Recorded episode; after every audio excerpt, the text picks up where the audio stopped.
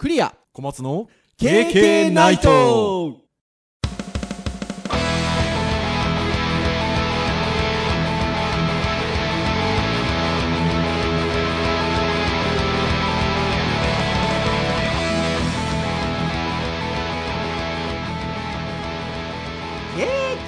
ナイト。はいということで第409回目の配信となります。お届けをいたしますのはクリアと。はい小松です。どうぞよろしくお願いいたします。はいよろしくお願いします。はいということで7月の第3週という感じでしょうかね。はい。いやーもう関東は多分前回もお話ししたかもしれませんがだいぶ暑い日が続いてるでしょそうですね暑いですね。昨日昨日あたりかなり厳しくてはい。熱中症の方もね結構多く出られたいやーでしょうね。ー 今日なんか気温が5度か6度下がったって30度超えてましたからね。まだ昨日に比べたら和らぎましたけどまあまあ猛暑ではないけど、まあ、かなり暑い日でいやー。まあ九州もねあのー暑いは暑いですけどなんか関東の話聞いてるとちょっと尋常じゃないなっていう感じがするんだよね、まあ、この収録をしてるというかこの配信をしてる週末は、まあ、私あの各週で東京行ってるのではいはい。東京行くんですけどなんかもう震え上がってますよ。怖い怖いと思ってどんな暑さなんだろうみたいな。で気温のこともありますけど都会ね都会ってねって言い方するとあれですけどアスファルトがねああ汚われてますからね。まあそうですね。うんまた暑さがまたまた気温が高いだけの暑さとも違うのでほんと気をつけとかないといかんですよね。まああの炎天下歩くんでしたら帽子は持ってた方がいいかもしれないね。うん。あとあれあのもちろんここ数年前から皆さん利用されてますけど特に今年目立つなって気がするんですけどあの首にかける扇風機だったりちょっとこうなんか冷えた冷気が出るうんやつとか、やっぱ皆さんなんかね持ってる印象がありますね。今まで以上に。うん。うん、前回あの2週間前に東京にあの授業で行った時に知り合いの先生があの私も小松先生もよくよく知ってる藤尾谷先生が。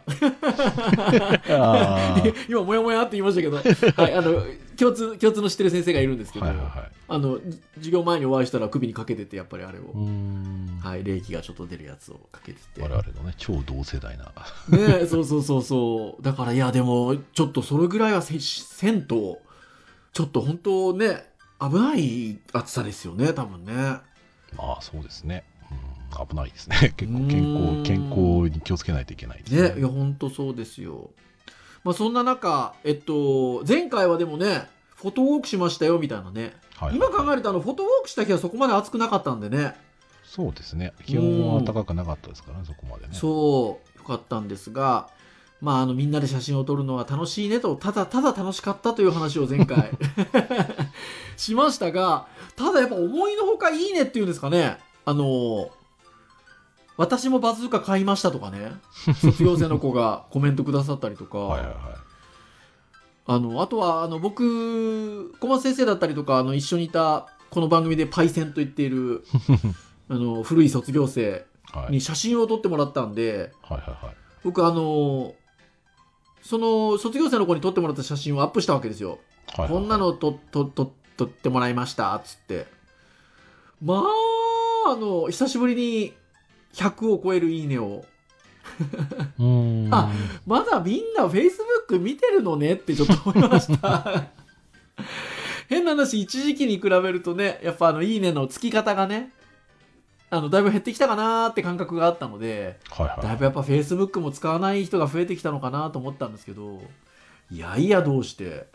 フォトウォークで撮ってもらった写真あげたらバーッといいねつきまして。なんだ単純にじゃあ僕が普段投稿してるのがあんまり面白くないだけだったんだなと 再認識しましたけど。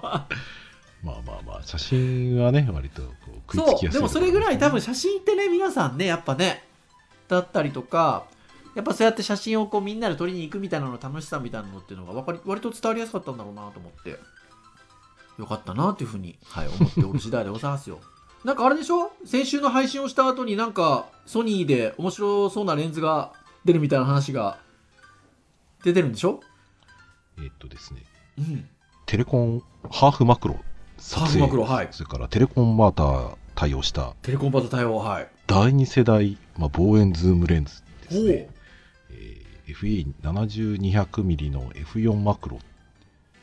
えー70、200ミリ。うんはい、で GM ではなくて G シリーズなんですけど、はい。OSS っていう昔、あの望遠レンズがあってそれのはい2っていうやつが、はいはえーっと発表されてて7月の28日に出るんですけど、い。うん。それをレビューした、うん。えーっと動画をうん。あのその日に なんかこううん。見てたんですよね。はいはいはいはいはいいいな、これ欲しいな。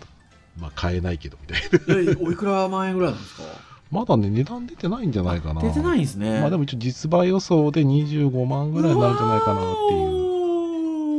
う。まあ多分 GM シリーズとかの第三元レンズになると、はい。おそらく30後半ぐらいああ。もっと。はい。はあ、そうだ考えからこれると。でもこれはレビューしてて、本当欲しくなりました。あ まあ一つはやっぱめちゃくちゃコンパクトなんですよ。あ、そうですか。へえ。た多分。僕が使ってるシグマのはい。あの単焦点の 20mm はいはいはいはいよはい。り比べてちょっと大きいぐらいだと。うわー、すごいですね。へえ。かなり、あのー、9年ぶりのバージョンアップみたいな話だったんほうですけど、ほうほうほうほうほうほう。はい、かなりコンパクトで、技術もそこに詰まってる感じのへえ。楽しそうなレンズでしたけどね。あとなんか編集会見の時におっしゃってましたけど、シグマかなんかも、望遠ズームみたいなの出すんでしょ？出たのかな？出てたんじゃないかな。確かね、3 60mm の、えーから600ミリ。600でしょ？60600ってどんどんな あれですかっていう。いやー面白いですね。はえっ、と、シグマの60、えー、600、F4.5 から6.3で、いえー出てますね。これいつ発売されたやつだろう。まあ、10倍ズームというふうにね10倍ズームですよねいや600って まあ、使いこなせんのかって話はありまあますけど、でもねズームなんでねね60から600の間の焦点距離使えるんですもんねまあそうですね。うだからまあ、んバードウォッチングとかにも使えますし。本当に本当に楽しいと思いますいやーいやいいですね。ただこれも本当にね、バズーカというので差し支えのないくらいあのあやっぱでかい相当ででかいそりゃそうですよね。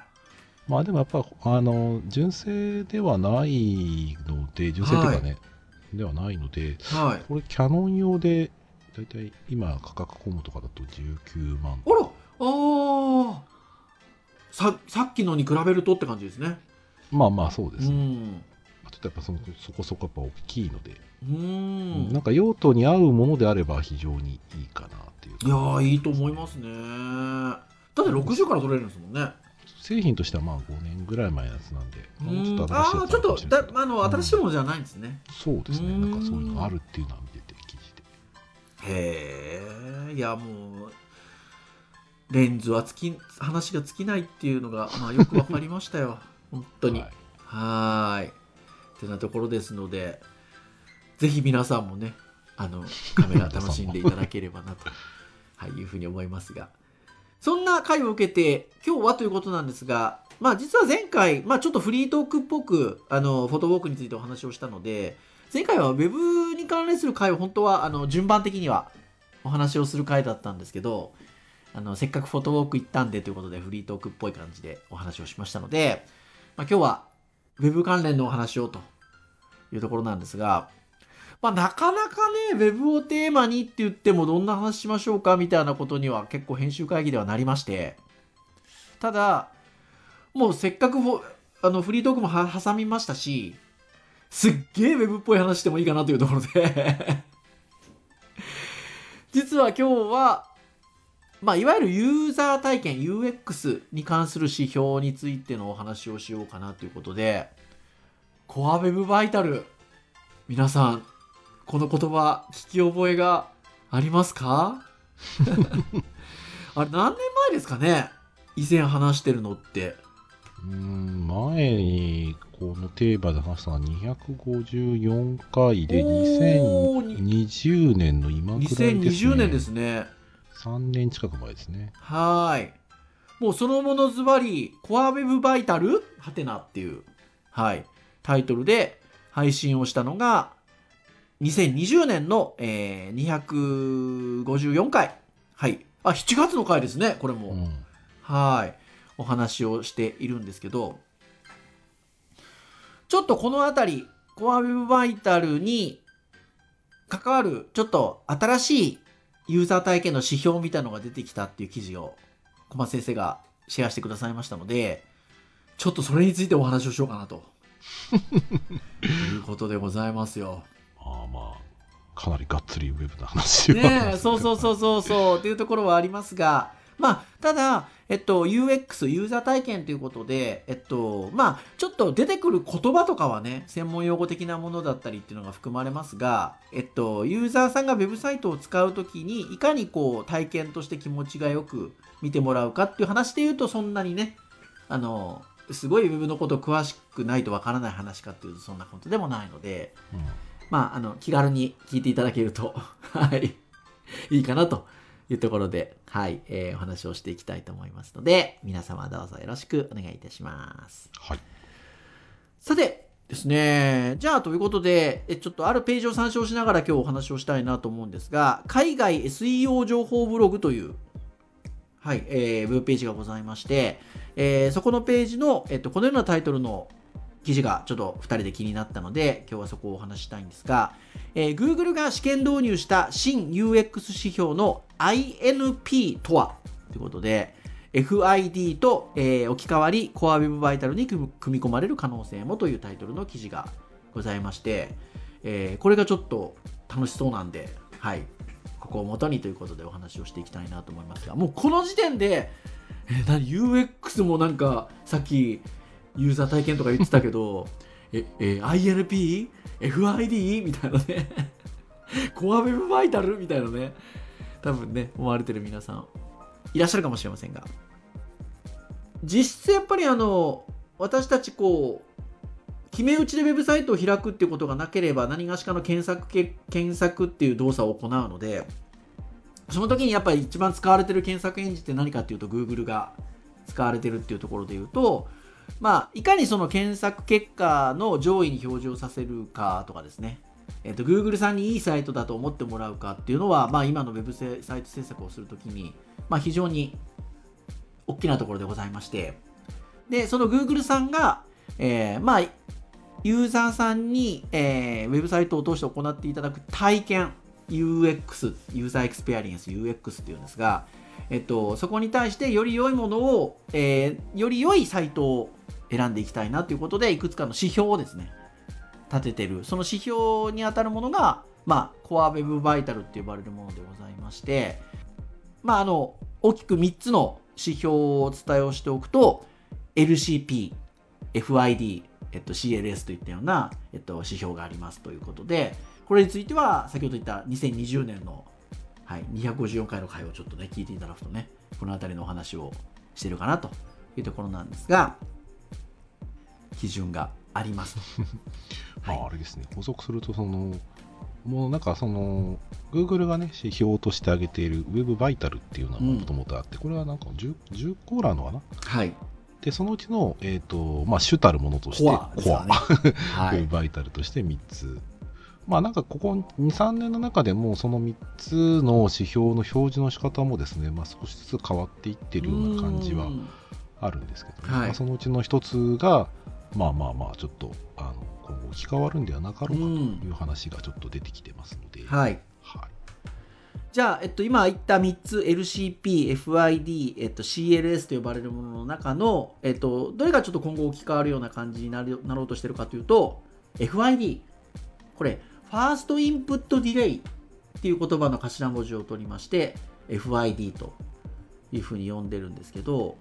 じゃあこの FID って何ですかっていうことで言うとですね、えー First Input Delay なんでウェブサイトを見ているユーザーさんが最初の入力最初のアクションを起こす時の、えー入力対する反応の遅延を表す遅れ。反応の遅れを表すのが、えーファーストインプットディレイと。いうことで、まあ、何がしかの入力なリアクションをするときに当然あの遅れが生じるとユーザーさんにとってはちょっとストレスがかかるわけですよね。まあ、入力ができないであるとか、えっと入力したものに対しての結果が表示が、まあ、遅れるっていうことが出てくるとやっぱりあまり気持ちは良くないと。ユーザー体験としては気持ちが良くないということで、まあ、それがどの程度遅れてるのかっていうところをまあ測ることで、えーまあ、指標として見ていくというところがあるんですけどこの FID と呼ばれるものに対して、えーもう一つちょっと新しい基準がこの度出てきてちょっと近い将来的に置き換わるかもっていう感じですかね。置き換わるかもっていう感じになってるのがまたアルファベットで恐縮なんですけど INP っていうものが出てくると。いうことなんですよね。でこの INP っていうのは何じゃろうっていうことなんですがインタラクション to Next Paint っていう言葉の頭文字を取って INP と。はい。まあ、簡単に言うとということで今紹介している記事で言うとページ滞在中にユーザーが起こした操作に対する反応、まあ、専門用語で言うインタラクション。これの遅延を計測すると。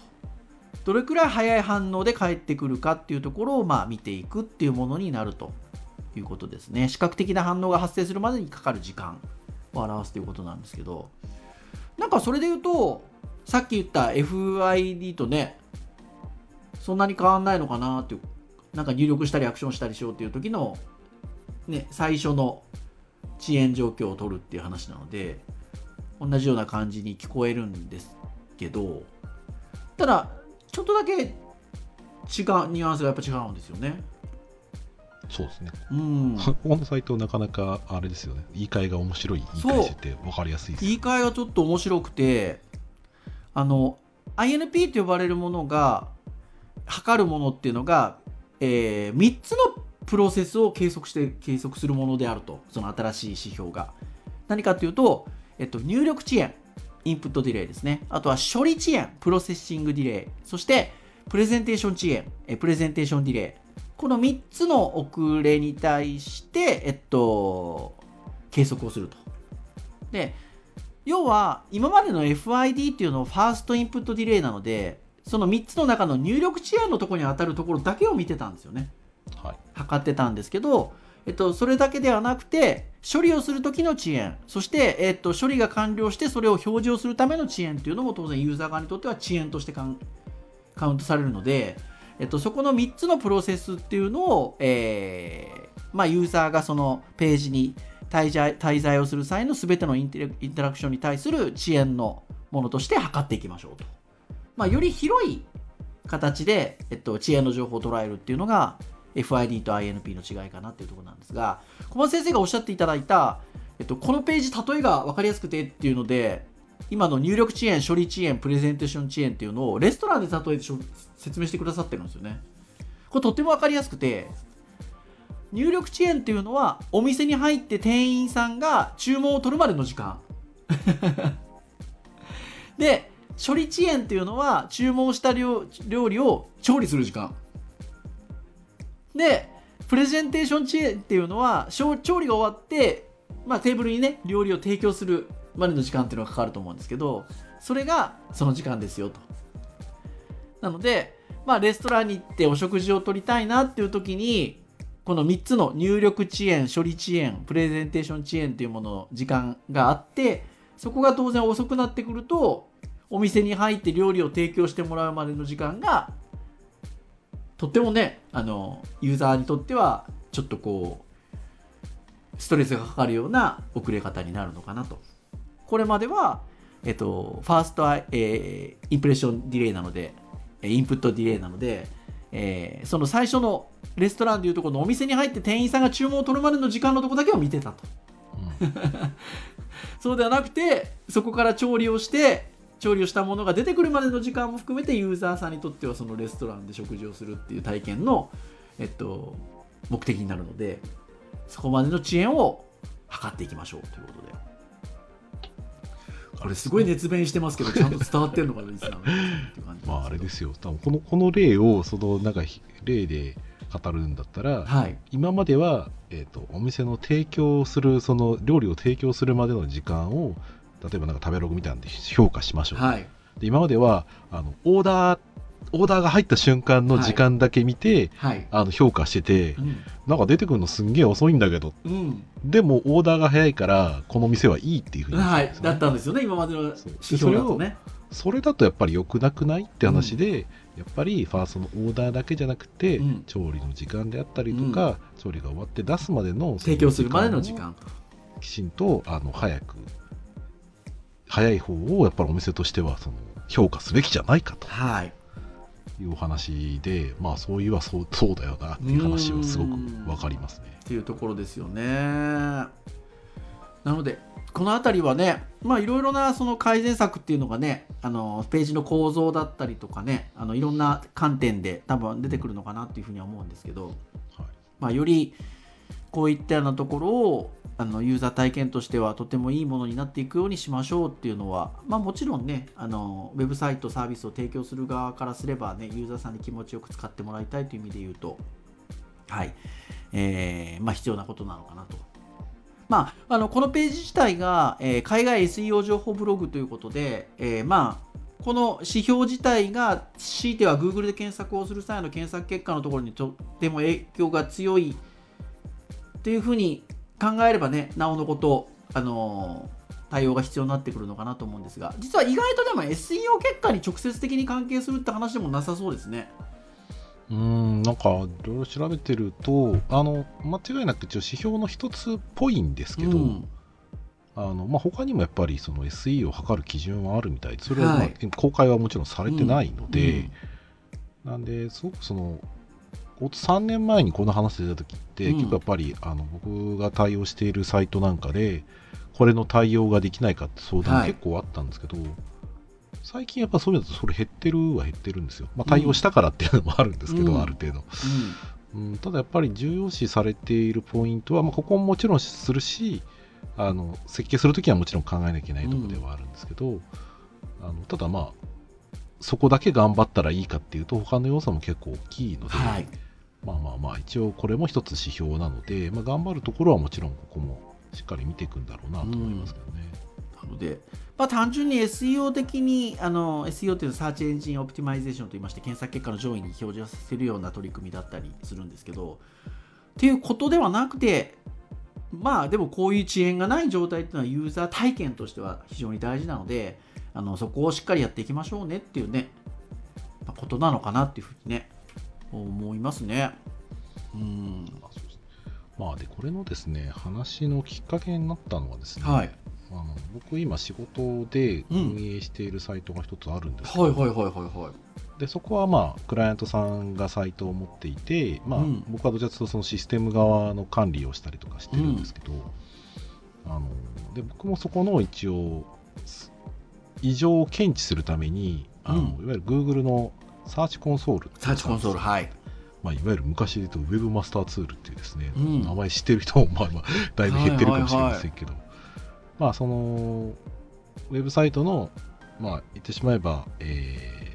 健康状態というかね、うん。あとはそのサーチエンジンへのあの適用だったりとか、まあ、そういったのを一応管理しているツールがあって、そこからお知らせが来たんですよ、メールで。うん。うん。うん。で、なんじゃらなと、大体いつもそういう時って、あの昔あったアンプページとかがなんかおかしくなってますよとか、そういうのを言わせろした時なんだろうなと思ってドキドキ見たら知ってみたら